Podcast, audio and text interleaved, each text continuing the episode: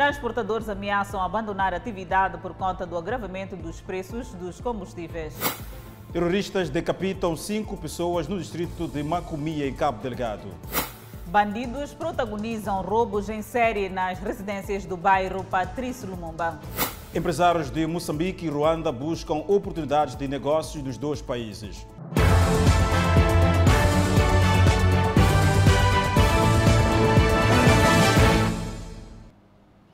Boa noite, estamos em direto e em simultâneo com a Rádio Miramar e com as plataformas digitais. O agravamento dos preços dos combustíveis está a levar transportadores a equacionar abandonar a atividade. Os transportadores dizem que a atividade só pode ser rentável com o reajuste da tarifa de transporte. É mais um galope de preços dos combustíveis a deixar os transportadores em posição de perda com o preço da gasolina a subir de 77 para 83 meticais e o diesel de 70 para 78, transportadores equacionam abandonar a atividade. Vou ter que abandonar essa atividade porque não vai me trazer nada. Até porque os agravamentos não têm longos intervalos de tempo e as tarifas de transporte não têm a mesma dinâmica. Ultimamente não conseguimos fechar as receitas para os nossos bolsos. Então, agora voltou a subir novamente mais oito meticais. E não sei aonde vamos. Rogério Matucci diz que abastecia o veículo no valor de 1.200 meticais por dia. Não será mais assim. Eu antes abastecia a 1.200, conseguia trabalhar todo dia. Agora só posso abastecer por aí 1.500. Gasolina ou diesel? É diesel. Cremildo Chuquela representa transportadores filiados numa associação. Diz não haver possibilidade de reajustar as receitas a serem entregues aos patrões. A única saída é o ajuste das tarifas dos transportes. A gente dizer que vai termos que arrear. Vamos arrear até onde? Porque a peça nós compramos. E o vendedor da peça vai dizer que é para subir também, subir, subir também o preço é, pneu, etc. Muita coisa, gente. Então, a única solução aqui, aumentou-se o combustível, então é só aumentar a taxa, de, de, o, o valor do passageiro. Se os transportadores conseguirem sair vencedores na batalha pelo reajuste das tarifas de transporte, vai ser mais dispendioso do que já é sentar num assento de um transporte semicoletivo como este com o histórico dos últimos tempos dos preços dos combustíveis, os transportadores dizem que se sentem cada vez menos acarinhados pelo governo e dizem que estão cientes de que estão a ajudar o próprio governo a prestar um serviço público de difícil disposição. E as pessoas vão sofrer aqui na paragem. Por quê? Porque não tem falta de transporte público. E nós precisamos de ajudar essas pessoas mas não temos como ajudar essas pessoas porque o custo está superior. Transportadores não são os únicos afetados. Condutores de viaturas particulares também ficam com equações difíceis nas contas. O nosso próprio salário, apesar de haver, haver tiver havido um pouco de ajuste, não é, entre aspas, não é, mas aquele ajuste vai, praticamente vai ser engolido ou já está engolido pelo, pelo pelo, pelo, pela essa situação toda de, de subida de preço de combustível. Senhora Flora comprava gás duas vezes por mês. Diz que vai passar a comprar uma vez e terminar os últimos dias do mês a usar carvão vegetal. Carvão, mano. Carvão. Não usar carvão? Sim. Há também o entendimento de que os novos preços dos combustíveis vão conduzir à subida generalizada de preços de produtos. Desconhecidos arrombam e furtam bens em vários estabelecimentos comerciais na Matola. Alguns agentes econômicos foram obrigados a abandonar o negócio. O sossego dá lugar ao crime no bairro Patrício Lumumba. A proprietária deste salão de beleza e boutique perdeu a conta das visitas dos malfeitores. Gradeou todo o estabelecimento, ação que não evitou mais um furto. Uh, foi na madrugada, por volta das duas, três horas, quando estava a cair chuva. Então, nós não percebemos devido à intensidade da chuva. Então, quando acordamos por aí, 5 horas, 4h30, porque é a hora que acordamos para nos preparar, então deparamos que a porta estava arrombada, inclinada. Então, foi quando a minha avó chamou-nos, nós saímos a correr. Quando saímos, a primeira coisa que nós quisemos ver é se tinha alguma coisa aqui. Uma onda de roubo que já preocupa os agentes econômicos. Neste salão e boutique, a proprietária conta que os ladrões limparam quase tudo. O que mais pedem neste momento é a intervenção da polícia. Os prejuízos são avultados. Então, tiraram bolsas, tiraram roupa masculina que já não tem aqui, tiraram a roupa feminina que ficava deste lado, capulanas aqui, mais algumas coisas. Tiraram até lingeries, tiraram tudo. Cremes aqui embaixo estava cheio. Sim. Em termos de prejuízos, quando é que está a contabilizar? Uh, mais de 70 mil. As vítimas são muitas nesta zona residencial. Mesmo eu também na barraca também já tentaram também partir o sítio, mas eu vi como ficou dali ao lado. Fui logo responder, depois eles fogem, entram por aqui nesses matos daqui assim. Os estabelecimentos localizados na via principal ainda assim são alvo de ladrões. Os moradores relatam casos de empreendedores que abandonaram a atividade. Aqui tinha alguém que estava a trabalhar aqui, uma serralharia, tipo serralharia assim. Então fazia, fazia os seus trabalhos ali, depois foi roubado quatro vezes, acabou abandonando. A circulação a pé a certa hora da noite está condicionada. O medo está instalado no bairro Patrício Lumumba. E também à noite, às vezes ficam pessoas assim que nós não conhecemos. Então, digamos que é, estamos a correr risco, porque já temos essa, essa é uma terceira vez aqui nesse coisa, aqui, esse podique, que estão a entrar a rombar. Então, estamos com medo. Quando passo daqui, tenho que tirar a peruca dos meus três, meter na bolsa para poder passar daqui, porque aqui é o único sítio que há estrada, eu não posso entrar das machambas. Eu sou obrigada a tirar a peruca, meter na minha bolsa e andar assim, parece que eu tenho um bebê. Caso de assaltos e furtos neste bairro, já chegam a polícia. O que os moradores almejam é ver restabelecida segurança no bairro. Terrorismo continua a fazer vítimas mortais na província de Cabo Delgado. Cinco pessoas foram decapitadas no último fim de semana pelos terroristas naquela província do norte do país. Numa altura em que o empenho das Forças de Defesa e Segurança de Moçambique, ao lado das tropas da SADC e do Ruanda, está a ser determinante na normalização da situação de segurança em vários distritos e consequente retorno das populações deslocadas às zonas de origem, eis que acontece um revés. O general Vicente Chicote, comandante provincial da polícia em Cabo Delgado, anunciou mais uma incursão mortífera dos terroristas no distrito de Macomia. No distrito de Macomia, que na última sexta-feira, dia 20, eh, no intervalo entre aldeia Quinto Congresso e Nova Zambésia, atravessaram a estrada nacional 1380 indo em direção a Ancoe. E naquela aldeia inicialmente não penetraram, mas nas machambas da população lá eles puderam passar, raptaram algumas senhoras e decapitaram três cidadãos naquelas machambas. Depois progrediram para a zona de Enguida, também nas machambas, onde degolaram outras pessoas. Os ataques terroristas não se circunscreveram apenas à Macomia. Os criminosos protagonizaram mais ataques, mas tiveram pronta resposta das forças de defesa e segurança, que, com meios bélicos, repeliram as emboscadas. Ultimamente foram para a aldeia de Chicomo. A aldeia de Chicomo chegaram aí no dia 22 à noite, onde trocaram tiros com a força local ali posicionada e desta maneira eles conseguiram incendiar algumas casas e abandonaram para as matas durante algum tempo e não foram distantes, retornaram para o mesmo sítio onde novamente confrontaram com as nossas forças e andam dispersos.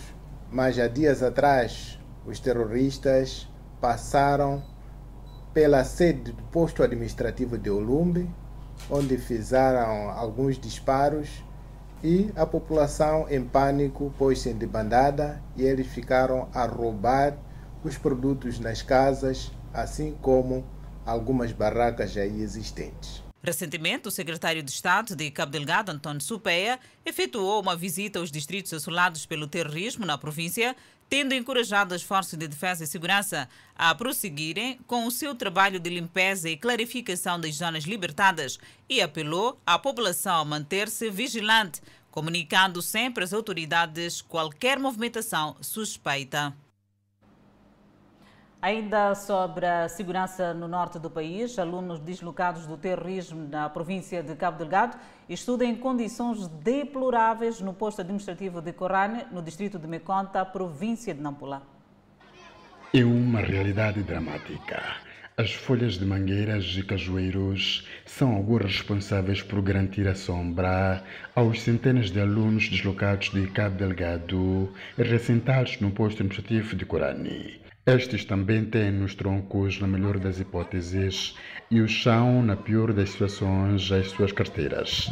Este é o cotidiano dos mais de 2 mil alunos vindos da província de Cabo Delgado. Além desta realidade, a escola não dispõe de sanitários públicos. Acho que os parceiros podiam apoiar mais esta escola, porque é uma escola onde tem algumas crianças com problemas de trauma e estão a sair numa situação em que numa situação de guerra, em que eles já viram muita coisa, e que era preciso também termos nesta escola alguns professores formados em psicossocial. Felizmina Tamel, professora da escola há dois anos, fala dos desafios que enfrenta em dar aulas a alunos com várias dificuldades de comunicação e línguas maternas diferentes tem sido meio complicado dar aula e eles conseguirem, na verdade, perceber 100% o que a professora quer. Eles têm tido noção, só que não têm como falar, eles não têm como se expressar, como dizer. Então é mesmo uma situação bem complicada. Estamos na turma B, primeira classe da escola primária do primeiro grau de Mucupassa, aqui na zona de Corane, no distrito de Meconta. É por aqui onde os alunos provenientes do Centro de Reassentamento de Corane têm recebido as aulas todos os dias e nestas condições. A verdade é que, bem ou mal, as aulas vão ganhando espaço e os alunos vão aprendendo a esses níveis que tanto mostramos neste momento. Depois de duas horas de tempo, Cleiton Fernando falou-nos do que aprendeu com a professora. Aprendeste o quê? A com I. O diretor da escola reconhece a situação e diz estar a mobilizar mais apoios para a criação de condições mínimas de ensino e aprendizagem. Conforme está a ver as condições que estão sendo criadas, essa escola tem, tem 2.777 alunos o movimento Educação para Todos está a levar a cabo atividades de monitoria sobre a gestão escolar em vários estabelecimentos de ensino no quadro da Semana Ação Global Educação para Todos, com o lema Educação e Qualidade em Tempo de Emergência. Nesta escola, Ângelo Souza, que lidera este movimento em Nampula, diz que as condições com que esta escola se apresenta podem comprometer as metas previstas. As temporadas não são suficientes, temos ali crianças ao ar livre que estão a estudar. As crianças não têm carteira, alguns não têm material didático, não têm uniforme, que são elementos fundamentais que poderia motivar as crianças a vir à escola. Fica complicado. A escola em que estado está garantir e assegurar que a, a qualidade da educação está, está sendo efetivada. Este é apenas um dos vários exemplos de alunos que, em Nampula, estudam em condições deploráveis.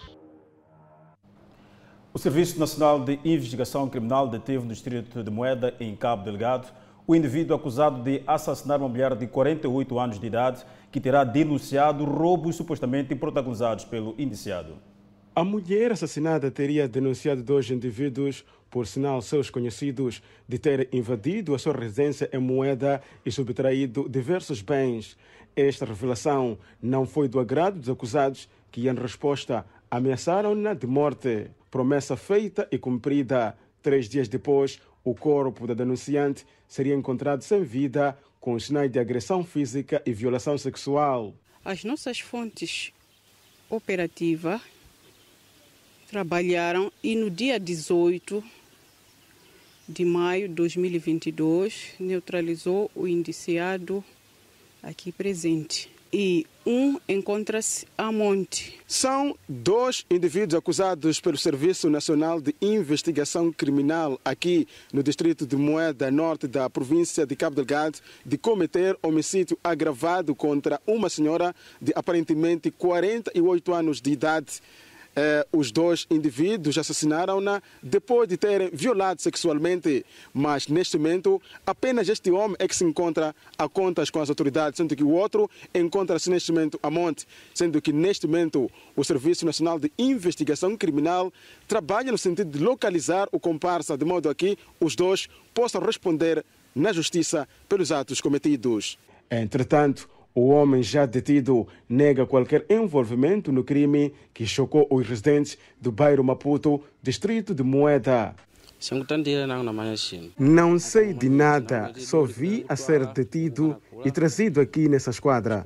A família da Manograda encontra-se neste momento desolada com este crime macabro contra sua ente querida e pede às autoridades de modo a que os criminosos possam ser responsabilizados e porque um dos indiciados na prática deste homicídio agravado encontra-se a monte, esta pede que as autoridades façam todos os meios possíveis de modo a neutralizá-lo e responsabilizá-lo pelo crime.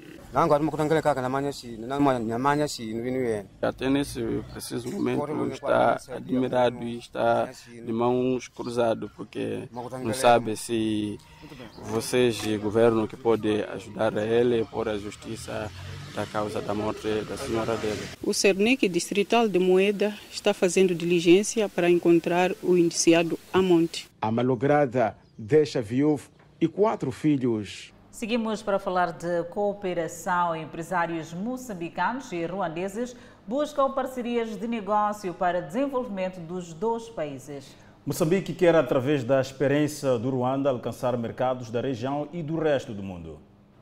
Empresários de Moçambique e Ruanda alinhados e prontos para parcerias mais robustas.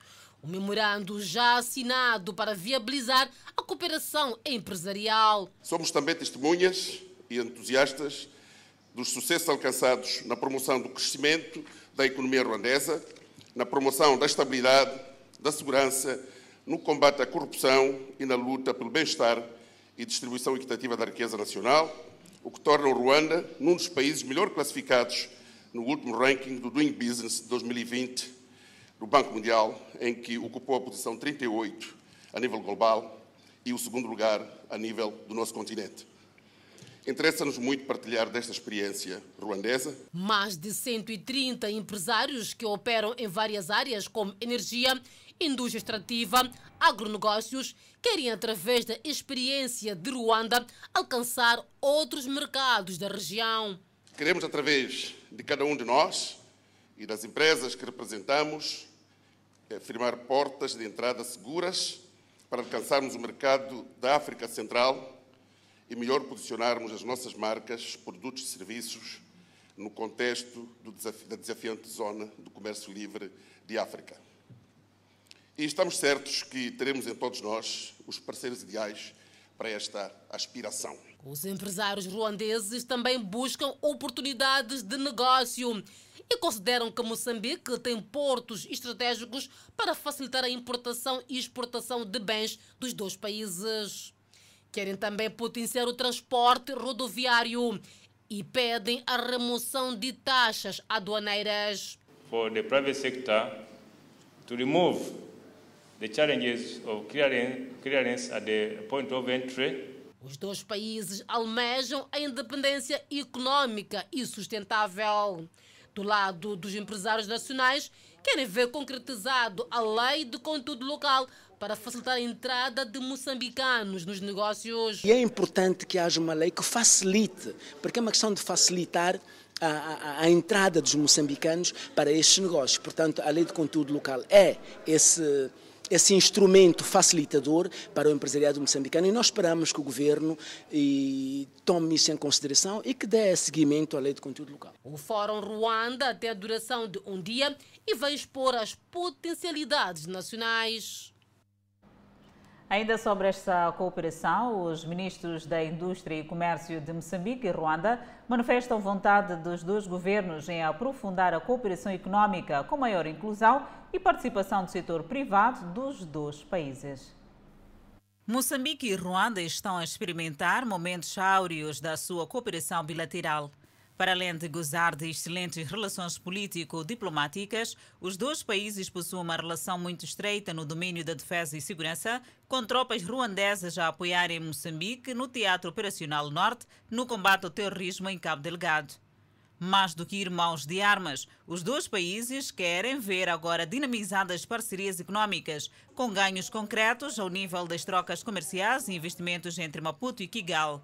Neste contexto, a ministra do Comércio e Indústria do Ruanda, Abiyarimana Biata, considera o Fórum de Negócios e de Investimentos Moçambique-Ruanda o fruto do forte engajamento dos governos dos dois países. This forum is a result of consistent engagement do lado do governo moçambicano, a perspectiva é tirar vantagem de todas as potencialidades do Ruanda num contexto de maior cooperação intercontinental. Para Moçambique, o processo de integração continental em curso estimula a especialização da abordagem bilateral e é dentro desta perspectiva que olhamos com primazia a relação econômica e empresarial com Ruanda, que, tal como Moçambique, tem uma demografia empresarial dominada por micro, pequenas e médias empresas, cujo engenho empreendedor e inovador precisa de ser promovido como vista a melhoria da competitividade e o desenvolvimento sustentável inclusivo. O presidente do Pelouro do Turismo na CTA, Mohamed Abdullah, encara com otimismo o estreitamento das relações econômicas entre os dois Estados. Vamos ter aqui a oportunidade de uh, networking com, os empresariado, com, com o empresariado do Ruanda, do, do setor, uh, colher a experiência que eles têm uh, do, do, no, no, na sua, no seu país, na sua economia e com isso criar sinergias e parcerias que possam uh, não só dar uh, ao empresariado esta experiência que existe, mas também algum tipo de parcerias que venham uh, a alavancar-se a partir deste encontro. O Fórum de Negócios e Investimentos Moçambique-Ruanda tem lugar numa altura em que o país experimenta a retoma gradual da economia, sendo o turismo uma das faces visíveis do futuro promissor que se espera. As perspectivas são boas. No mundo, no, no mundo todo uh, e no geral, uh, existe neste momento uma febre naquilo que é o turismo e nas viagens, depois de termos estado, o mundo todo ter estado fechado durante quase dois anos pelo que a perspectiva e os indicadores são animadores neste momento. Existe uma grande procura para, para aquilo que é o turismo uh, nacional, pelo que nós, uh, o setor privado, temos estado a preparar-nos para, para receber esta, esta avalanche. Maputo e Kigali possuem vários acordos de cooperação bilateral, sendo um deles no domínio da cooperação econômica e investimentos, com vista ao incremento das trocas comerciais e fortalecimento de parcerias com a inclusão e participação do setor privado. Vamos falar de transitabilidade rodoviária. Utentes de várias vias do município de Matola exigem rápida intervenção da ANE na estrada da Mafureira. E a obra, segundo munícipes, parece ter sido abandonada, visto que as máquinas já não estão no local e a via continua em condições deploráveis. Obra antiga que nunca conhece fim. É o que se pode dizer da estrada da Mafureira, na Matola, onde máquinas são alocadas, tiradas, realocadas e retiradas, sem que a obra de estrada conheça fim. Só ficou assim mesmo. Eles vieram colocar aqui e deixaram assim mesmo, desapareceram. Nenhum nenhum, nenhum dos eles que vem aqui para pelo menos verem. O resultado é o cenário de sempre. Alagamentos em dias de chuva e poeiras em tempos secos. Toda hora basta chover um bocadinho, enche água. Tem muita poeira também. Quando começa, quando secar, tem muita poeira. Está cheio de poeira aqui na Mafleira. Aqui. Parte dos inertes da obra chega a ser aproveitada para cobrir lama junto das bancas de venda de produtos diversos nas proximidades. Viaturas sacrificadas neste troço caótico. Às vezes cai rótulo aqui dentro da água, é um problema sério para se reparar. está-se num cenário de difícil definição por parte dos utentes da rodovia, que não percebem se a obra está concluída ou não. Ou melhor, se o empreiteiro dá-se por missão cumprida pelo que fez até hoje o próprio sistema de drenagem chega a ficar totalmente alagado e a água espalha-se por toda esta área. Aquele drenagem não facilita nenhuma coisa, aquele drenagem. Só colocaram por colocar aquele drenagem ali. O governo da província de Maputo colocou-nos em contato com uma fonte fidedigna da ANI que nos garantiu que a obra não está abandonada, mas sim interrompida por conta da chuva. Temos com a mesma fonte uma entrevista marcada para os próximos dias. E o Conselho Tático da Beira beneficia de um fundo de 200 mil dólares para o reassentamento das comunidades afetadas pelo impacto das mudanças climáticas. Com o referido fundo, a entidade pretende reassentar 800 famílias residentes na Praia Nova. Há 23 anos a residir na Praia Nova, Ilídio Fabião perdeu contas de quantas vezes, junto da sua família, foi forçado a abandonar a residência devido à maré alta e chuvas que inundam esta área imprópria para habitação. Natural da Zambésia, Ilídio veio à beira enquanto pequeno, fugindo do conflito militar. O primeiro local que os seus pais escolheram para fixar uma simples moradia foi na Praia Nova. E é aqui onde também já na fase adulta, Ilídio construiu a sua casa e formou sua família. Ao se aperceber do projeto de reassentamento, Ilídio diz que é bem-vindo. Eu gostaria que esse projeto fosse o mais rápido possível para nós poder sair daqui. O diretor de Proteção Costeira e Gestão de Riscos de Desastre no Conselho Autárquico da Beira explicou que o município irá beneficiar de 200 mil dólares de fundo internacional para cinco cidades africanas que desenvolvem iniciativas para as comunidades sofrendo com os impactos das mudanças climáticas. O dinheiro será usado no reassentamento das famílias residentes na Praia Nova. Não é um reassentamento obrigatório ou forçado, é um uh, reassentamento uh, voluntário. Com a duração de um ano, o projeto terá o seu início no próximo mês de junho.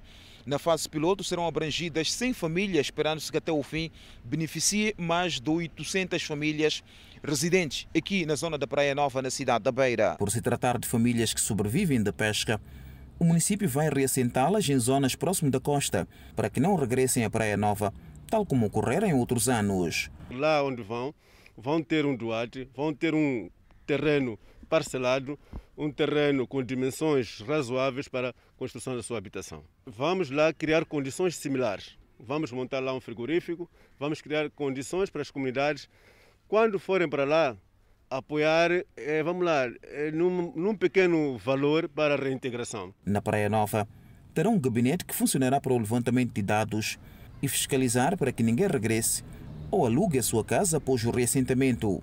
Terminada a transferência de mais de 800 famílias, este espaço será requalificado. O preço do óleo alimentar está a sufocar consumidores em Chimoio. Por exemplo, 5 litros de óleo que há meses custava 780 meticais, atualmente custa 1.480 meticais. Yolanda Chazia é vendedeira de comida no Mercado 38 em Chimonho. O óleo alimentar é um dos primeiros produtos a entrar na sua cozinha. Não está a ser fácil colocar óleo alimentar nas cozinhas das famílias moçambicanas por conta do preço alto do óleo. Por exemplo, este balde de 10 litros, há meses atrás custava 780 meticais. Atualmente o preço duplicou, custa 1.480 meticais. Uma situação que está a preocupar as famílias na província de Manica e não só. Não chega a ser bom para todo aí que é negociante, eu principalmente que é, o óleo é, é, é, o primeiro produto que eu necessito né, para preparar minhas refeições aqui. Está muito complicado, está complicado.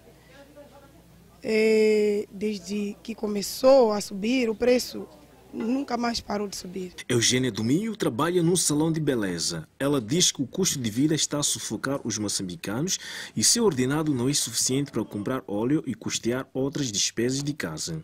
Para mim mesmo é muito complicado, porque tudo né, precisa de óleo. É difícil. Sim. O preço está sufocando? Tá, tá. Muito mesmo. Até porque não estamos aguentar, porque nem próprio salário não compra óleo. É óleo, é... tem muita coisa para fazer. Então, quando sobe, por semana, assim, é complicado. Os comerciantes reconhecem que o preço do óleo alimentar subiu e estão a registrar fraco movimento de clientes. Temos vergonha de falar preço por causa de cliente chega, reclama. Então isso, epa, nem para vender, epa, está a custar, está difícil. Você, o preço é alto. O preço é alto mesmo. Na cidade de Chimoio, os preços praticados de óleo alimentar são 10 litros de óleo que antes custava 780 meticais, passou a custar 1.480 meticais. 5 litros custa 750 contra os anteriores 580 meticais. Um litro de óleo ronda nos 170, saindo dos 140 meticais. Ainda nesta edição do Fala Moçambique, teremos análise das últimas incursões dos terroristas na província de Cabo Delgado. Pois Adelaide e o roubo de material elétrico prevalecem em Sofala. Essas são notas para conferir o detalhe a seguir ao intervalo. Até já. De volta ao Fala Moçambique e retomamos o assunto de destaque do Fala Moçambique, esta questão da incursão dos terroristas em Cabo Delgado e vamos ao estudo de hoje com Adelaide Isabel e o académico Gil Aníbal para análise. Adelaide, são esses pontos que temos hoje para análise. É verdade, Edson. Terroristas continuam a fazer vítimas na província de Cabo Delgado e, segundo autoridades, estas decapitações foram cinco e no distrito de Macomia. Para falarmos deste assunto, já temos em estúdio Gil Aníbal, que é académico e que cumprimento desde já. Bem-vindo ao programa. Boa noite, obrigado. E também a cumprimentar a quem nos vê de casa. Exato, e continuamos em análise. Gil, este assassinato acontece numa altura em que já se observava alguma movimentação da população uh, voltando para as zonas de origem. Que ilações podemos tirar depois destes últimos acontecimentos, já no último fim de semana? É, eu penso que são três ilações que podemos tirar. A primeira está ligada à inteligência.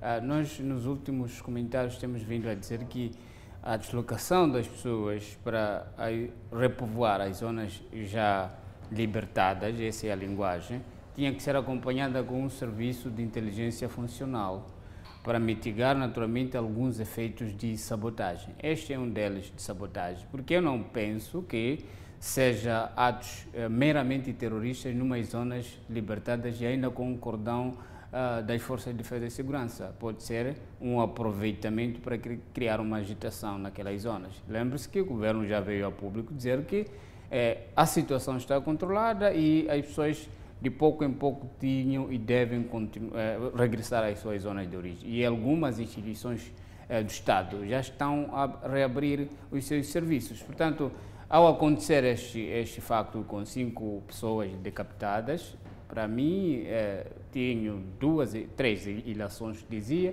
A primeira é esse. É, de ato de sabotagem. Ato de sabotagem, acompanhado com uma fraqueza na inteligência.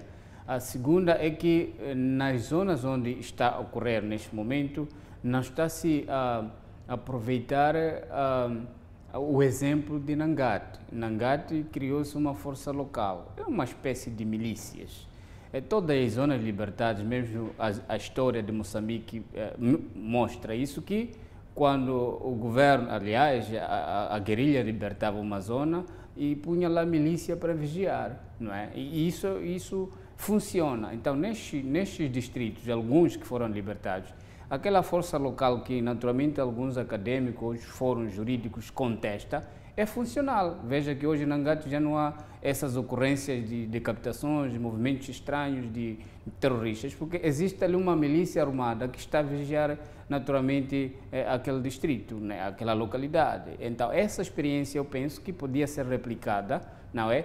é para outras zonas já libertadas, para não se criar esse, esse espaço de sabotagem, etc. A terceira ilação eh, seria, naturalmente, o próprio governo não é, a continuar, continuar a envidar esforços para financiar naturalmente estas operações. Pelo que nós sabemos é que são operações muito caras e quer ao nível interno, bem como ao nível externo, como SADEC e a própria Ruanda, tem ainda problemas financeiros para continuar a suportar esse financiamento. Então, assim sendo, eu penso que os esforços, para além de eh, solicitar aos parceiros de cooperação, ainda bem que a FMI está aqui, está a acompanhar a situação, eh, e também internamente é preciso miliciar a população. Então, essa, essa milícia que pode ser criada, que é uma réplica de Nangate, eh, naturalmente precisa de investimento. Não só investimento material, também investimento psicossocial, humano, porque é preciso preparar as pessoas para esse tipo de matérias, uma vez que nem todos são das Forças de Defesa e Segurança. Gil trouxe aqui um aspecto, esta incursão que acontece na aldeia 5 Congresso, aldeia que fica mesmo dentro deste, uh, que podemos considerar cordão de segurança nos distritos uhum. recentemente libertado de terroristas. Que análise pode-se fazer ainda? Há que se fazer muito trabalho. Uh, falou daqui deste ato de sabotagem que é preciso financiar também a, a, a população daquele lugar. Que trabalho ainda pode-se fazer? É, o trabalho é muito, como se dizia, não só no esforço militar, não é? também o esforço diplomático, porque não se move militares sem negociações diplomáticas e também o financiamento está lá. E também essa componente social. Quando eu digo preparar a, a comunidade, é preciso falar com a comunidade sobre a importância de ela envolver-se nessa guerra, porque não pode, e eu penso que não deve mesmo ser eh, deixada de fora e ser meramente um, um, um, um exercício das Forças de Defesa e Segurança, porque são militares eles eh, atacam numa zona, eh, fazem fugir o inimigo. Quando digo fazem fugir é que não sabemos quantos terroristas são. Até hoje reporta-se morte de terroristas em números, mas não sabemos realmente quantos são. Então, os que não estão mortos, naturalmente, eles fogem, fogem para uh, zonas circunvizinhas, etc., e ainda se infiltram mesmo na comunidade. É daí que uh, reforço essa ideia de que é preciso infiltrar a inteligência na comunidade para falar com a comunidade, porque a comunidade sabe quem são os estranhos dentro da sua própria jurisdição. E mesmo Daí... as autoridades já falaram várias vezes que é preciso envolver a população uh, para uma, uma, maior segurança. É, é, é, obviamente, não se vê uma guerra destas, tantas outras, não se vence naturalmente sem, sem envolvimento da população. A população não tem arma, mas tem a inteligência local, aquela que alguns afirmam sabedoria, não é? É preciso usar essa sabedoria local, inteligência local e passar para os militares, porque naturalmente mesmo uh, os que fazem pesquisas para encontrar-se algum produto é preciso falar com a comunidade local, não é? Agora, é, ato de sabotagem por quê? Porque quando o governo aparece anunciar calmia, paz, etc., os inimigos do desenvolvimento do Norte naturalmente estão atentos e eles não param de financiar. Veja que uh, se a paz for estabelecida, nós vamos ter grandes projetos a serem aprovados para Cabo Delgado, não é? Então é preciso continuar a criar agitação, eh, sabotagem, etc., para inviabilizar o desenvolvimento do Norte.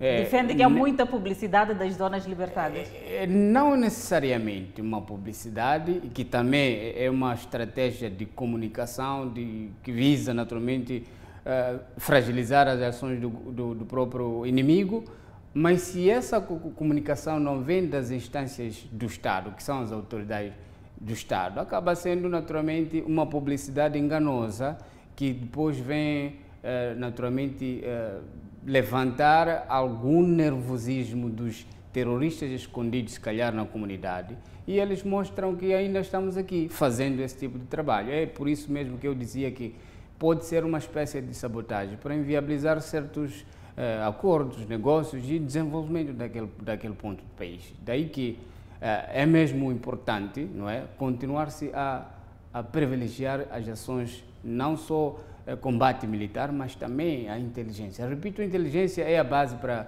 se vencer quaisquer tipo de guerras, porque a inteligência é onde reside a informação.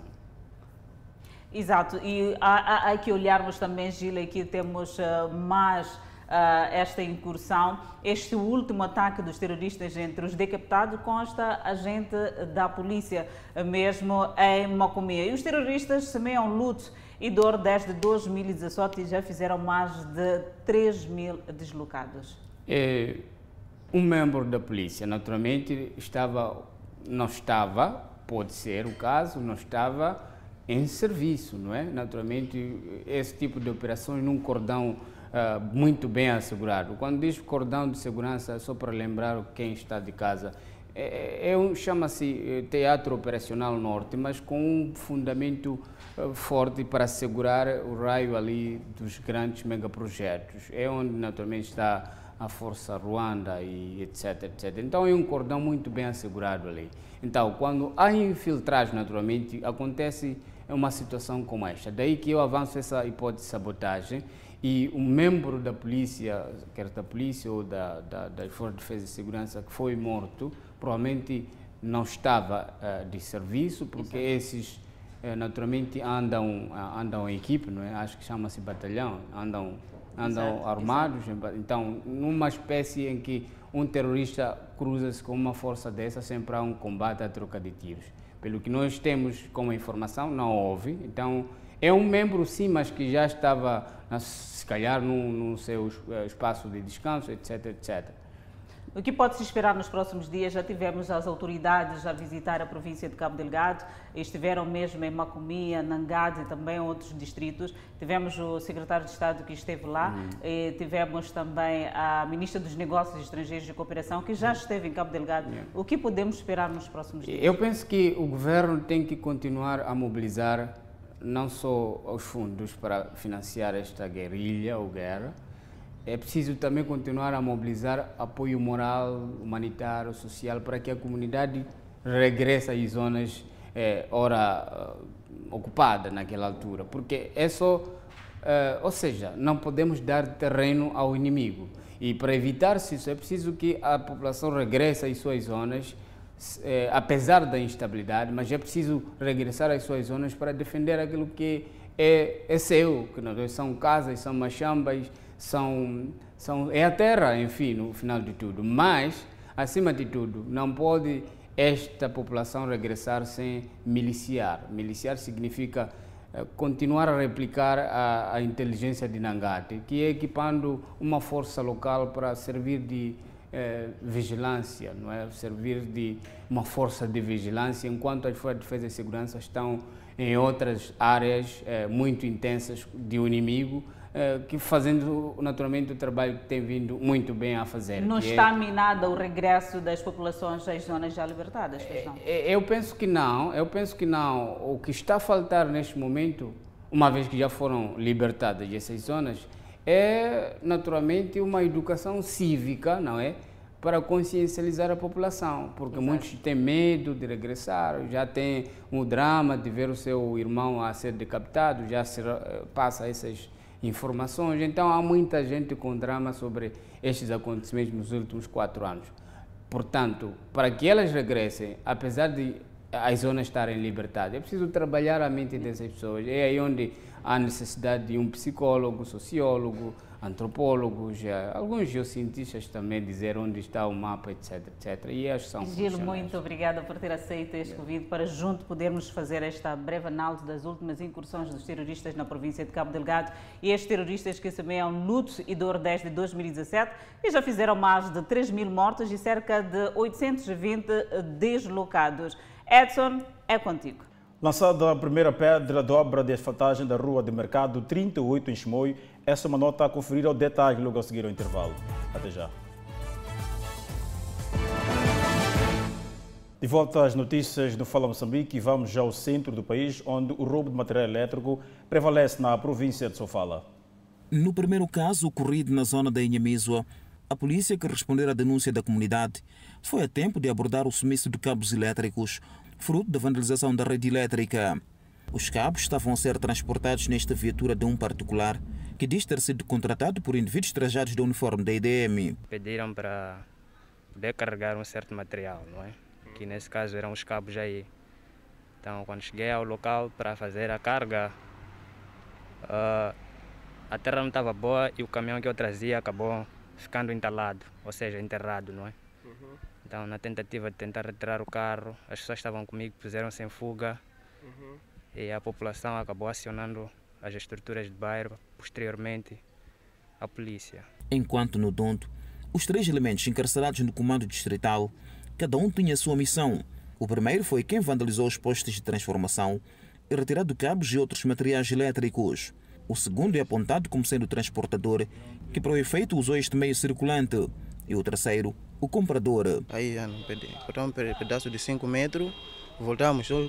O chopelista que nos ajudou, a cortar, vemos como nos ajudou a cortar, demos um valor a ele. O diretor da Eletricidade de Moçambique explicou que tanto na cidade da Beira como no distrito do Dondo, 120 clientes ficaram privados da corrente elétrica num período de 24 horas. O diretor da Eletricidade de Moçambique, área operacional da Beira, disse ainda que aquela empresa pública abriu uma investigação interna para apurar as denúncias feitas por um dos indiciados que alegou que os cabos elétricos teria sido entregue por indivíduos trajados do uniforme da EDM. Se forem colegas nossos, tanto o regulamento é claro a nível de, de empresa, é, confirmado, provado que de facto estiveram envolvidos é, nesta, é, nesta ocorrência, é, a medida é grande, tanto que tem sido despedimento.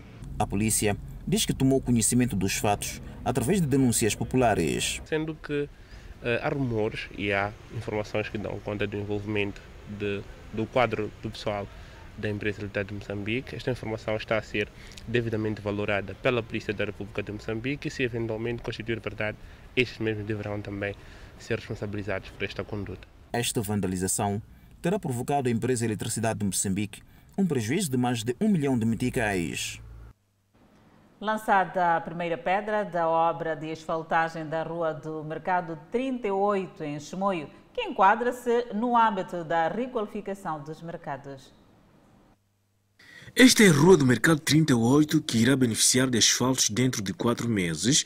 É um troço que, quando há ocorrência da chuva, fica praticamente alagado, dificultando a circulação de viaturas e o negócio. Aqui vamos fazer desde a base, desde lá de baixo das terras, a compactação e depois colocarmos uh, no topo o nosso, o nosso alcatrão, que vai ser colocado em tapete como tem na estrada nacional, com todas as estradas, autoestradas, portanto vai levar esse mesmo. Nordino Benjamin desenvolve negócio de roupa próximo da rua. Ele não vê a hora da estrada estar asfaltada para acabar com a poeira e a lama. Com a iniciativa desse, desse projeto, depois de acabar tudo, acho que vamos ficar bem. Mesmo os clientes, as pessoas que vinham aqui, passavam mal também, por, por quando chovia, as pessoas escorregavam, já, caía as pessoas já passava mal. O lançamento da primeira pedra animou os chapéus que fazem a rota cidade Mercado 38. Tempos chuvosos aqui nós passamos muito mal mesmo, questão do quê? De matope, às vezes é para aqui fica muita escova, porque nós às vezes ao conduzir batemos escova sem ver questão de água. A rua do Mercado 38 será a primeira a beneficiar de asfalto. A iniciativa enquadra-se no âmbito da requalificação dos mercados. Para além de asfaltar as ruas do mercado, a Edildade também garantiu que os bairros da Autarquia de Chimoio terão asfalto. Nós estamos a requalificar todos os mercados da nossa cidade de Chimoio e também no mercado 38. Portanto, nós estamos a lançar parcerias público-privadas para fazer a reabilitação, para colocar eh, pavilhões novos, que é uma coisa. Então, nós também temos que fazer as estradas, porque se temos, se vamos ter condições no mercado e depois não temos condições de acessibilidade a esse mercado, não estamos a fazer nada. Portanto, já fizemos a estrada principal, a que passa em frente do mercado uh, 38. Os trabalhos de asfaltagem das ruas dos mercados e bairros da capital Chimoio contemplam um orçamento avaliado em cerca de 600 milhões de meticais. Alguns juristas em Nampula exigem às autoridades a responsabilização dos que permitiram a invasão de C4 Pedro de Namicopo. O suposto criminoso fugiu da primeira esquadra da polícia no passado dia 17 de abril. C4 Pedro de Namcopo já foi detido por várias vezes, supostamente por cometimento de atos criminais, com destaque para a compra e venda de motorizadas roubadas. Das vezes que o indiciado ficou detido, as solturas foram mediante ao pagamento de calções. A última vez que C4 Pedro Namcopo ficou detido foi no mês passado e de lá para cá decorria o processo de legalização da sua prisão junto da primeira esquadra da polícia Ministério Público e outras entidades, quando aos olhos das autoridades o indiciado fugiu. A questão de segurança eh, estava, estava a decorrer na sua normalidade. No entanto, eh, devido a, uma falha no processo eh, que, tem sido, que tem ocorrido normalmente de entrega dos arguídos após a legalização para eh, serem devolvidos às celas, foi neste preciso momento que, que, que este indivíduo acabou é, pondo-se em fuga. A corporação diz que pode ter havido negligência no processo. E neste momento, a, a polícia já está a desenvolver ações no sentido de, de voltar a neutralizar o C4 Pedro, assim como uh, também responsabilizar uh, a negligência que, que uh, ocorreu até a fuga deste indivíduo. A polícia diz estar a fazer de tudo para neutralizar o C4 Pedro de Namcope, que atualmente encontra-se em parte incerta. O número capítulo 3 do artigo 358 do Código Penal refere que o preso que antes da sua sentença passar em julgado se evadir, a evasão é tomada em conta como circunstância agravante. Foi nesses termos que o advogado Alberto Langa defendeu a necessidade de se fazer um trabalho aturado para a responsabilização de quem teria permitido a fuga do C4P de Namicopo. O indivíduo, quando está um, numa situação de reclusão, numa situação de detenção, regra, não pode invadir-se. Por isso mesmo, como eu dizia anteriormente, a invasão é um direito do recludido, do recluso, do, do, do, do detido. É um direito que ele tem. Direito por quê? Porque caberá ao Estado garantir que ele não possa invadir-se. É um dever do Estado. O indivíduo invadiu-se num estabelecimento, é certo, e, e parece que não, não deverá haver dúvida de que aquele sob quem estava à guarda tinha a obrigação de garantir que o indivíduo não pudesse uh, fugir. Situação similar aconteceu recentemente na Nampula, em que um recluso escapuliu-se depois de um acidente de viação. Ocorreu quando um carro transportava reclusos de Nampula ao centro aberto de Ribaue. Jovem escapa de lixamento no bairro Xiringamo, em Quilimano, depois de uma tentativa falhada de roubo numa residência. É assim que se encontra o cidadão após ter sido espancado por moradores do bairro, supostamente quando tentava arrumar uma residência. Os moradores não pouparam o homem ao ponto de perder sentido e ter atirado na vala de drenagem. Parei numa casa aí, na porta, então começaram a me bater, ladrão, ladrão, ladrão, ladrão, ladrão, ladrão, não me encontraram com nada mesmo. Se começaram a bater, um, dois, coisas, seis, seis, seis homens começaram a bater. Antes, saindo uma casa, outra vizinha, saíram também outras pessoas, começaram a bater, até me começaram a tirar uma ferida assim. O cidadão em causa conta que já não rouba há muitos anos e terá ficado na residência porque se encontrava cansado. Essa cena de roubar já deixei, já parei. Ah, agora, como aqueles que me conheciam, já pensava numa de que querem entrar e roubar uma coisa, quanto nada. É um cidadão com mais ou menos 30 anos de idade, mesmo terá sido espancado por uh, alguns moradores desse bairro quando tentava então uh, usurpar bens de uma residência. O mesmo terá sido uh, deitado numa vala de drenagem nas proximidades desse local onde nos encontramos. Graças foi à intervenção então das autoridades daqui do bairro que terão tirado o jovem ainda com vida para este local enquanto se aguarda que as autoridades competentes, nesse caso do setor de saúde, possam então levar o mesmo para os cuidados médicos. O secretário do bairro diz que o pior não aconteceu. Outra que tem combustível já não anda. Então tem que correr para a imusa. É neste momento que estamos a receber o carro para tirar o homem e deixar no hospital geral. Só. Na cidade de Climane, este é o segundo caso a ser registrado em menos de uma semana em que cidadãos optam por fazer justiça pelas próprias mãos. O governo aprova cenário fiscal de médio prazo. O setor da saúde na Zambésia sensibiliza comunidades. Essas são notas para conferir logo a seguir o intervalo. Até já.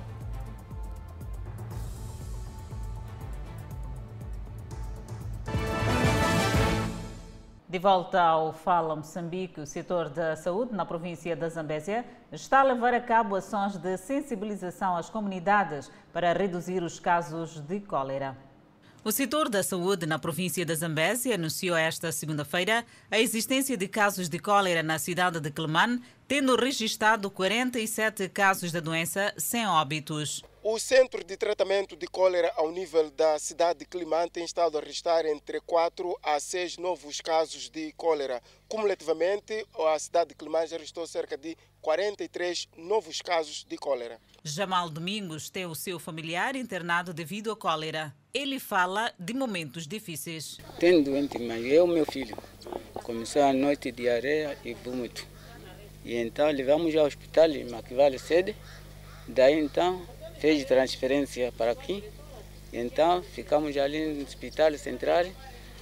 Depois do hospital central, viemos aqui com a ambulância e daí às quatro horas está apanhado acidente assim. Você não tem cólera? Sim, sim, sim. Sim, é cólera. Maria Constantino está com a sua mãe internada há mais de três dias no centro de tratamento de cólera. Ambas moram no bairro Xirangano. Aqui disseram ter cuidado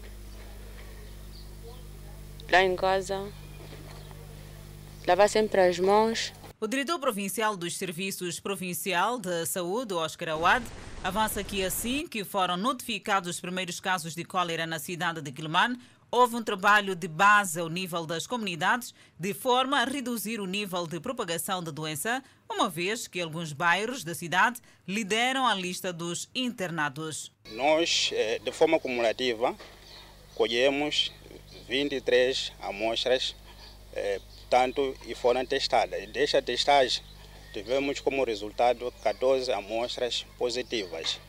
E temos até ontem um cumulativo de 47 doentes que passaram ou foram internados neste centro de tratamento de diarreia.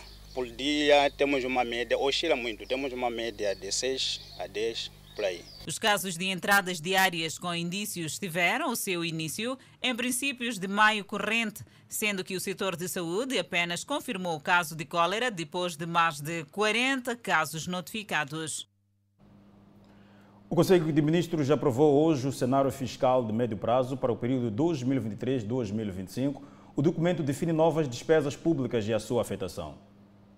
Reunido em mais de uma sessão ordinária, o Conselho de Ministros aprovou esta terça-feira o cenário fiscal de médio prazo 2023-2025, um instrumento de planificação e orçamentação do Estado que marca o início do processo de preparação do Plano Econômico e Social e Orçamento do Estado para o ano 2023 e descreve a estratégia fiscal de médio prazo que permite prever recursos de modo a garantir a continuidade da despesa dos exercícios anteriores e tendo em conta o envelope de recursos, define novas despesas públicas e a sua afetação, através do estabelecimento de limites globais indicativos. O governo aprovou ainda a proposta de lei de autorização legislativa que autoriza o executivo a criar uma infraestrutura nacional de dados espaciais de Moçambique a submeter à Assembleia da República. Trata-se de um portal de dados espaciais e não espaciais acessível, via internet que permite harmonizar a produção de dados e melhorar o acesso à informação geográfica com vista a promover a eficiência dos processos de tomada de decisão à escala pública e privada, bem como a utilização sustentada de recursos humanos, materiais e ambientais existentes. O primeiro secretário da Frelimo na cidade de Maputo acolheu esta terça-feira as inquietações do Distrito Municipal Campo Fumo. Para além de inteirar-se do funcionamento e dinâmica da sede do Distrito Municipal Campum, Razak Manhek, primeiro secretário da Frelimo na cidade de Maputo, pretende igualmente colher inquietações. O funcionamento do partido, o grau de implementação daquele que é o plano do nosso partido. Portanto, pretendemos reunir igualmente com as organizações sociais do partido para também perceber o seu funcionamento e visitarmos algumas unidades de produção que existem no, no distrito, bem como acompanharmos aquilo que é também a implementação do nosso manifesto eleitoral e percebermos as principais inquietações que a nossa população tem aqui no distrito Campo Fundo. Das visitas que foi efetuando ao nível dos distritos municipais, Razak Banhek, primeiro secretário da Frelimo na cidade de Maputo, diz que recebeu preocupações como a criminalidade, a situação das estradas, a questão da iluminação pública, mas alguns assuntos a identidade local já está a resolver. Bom, primeiro é preciso dizer que há alguma satisfação em relação a algumas às realizações do município e depois também perceber que há alguns bairros ainda com carências de, de água, algumas vias sem iluminação. E eu penso que e são preocupações legítimas e fizemos chegar estas preocupações ao Conselho Municipal. Devo dizer que ainda semana passada começamos a ver soluções para algumas questões que a população apresentou. O número 1 um da Frelimo na cidade de Maputo segue com as visitas em outras sedes distritais do Partido Frelimo nesta parcela do país. Vamos ao câmbio do dia. O dólar está a 63 meticais e 20 centavos a compra e 64 meticais e 46 centavos a venda. O euro está a 67 meticais e 66 a compra contra 69 meticais à venda. Por fim, a divisa sul-africana, o RAND, está a 4 meticais à compra e 4,12 meticais à venda. E seguimos com mais notas informativas. Zimbábue busca apoio para vender reserva de marfim apreendido. Nota acompanhar logo após o intervalo. Até já.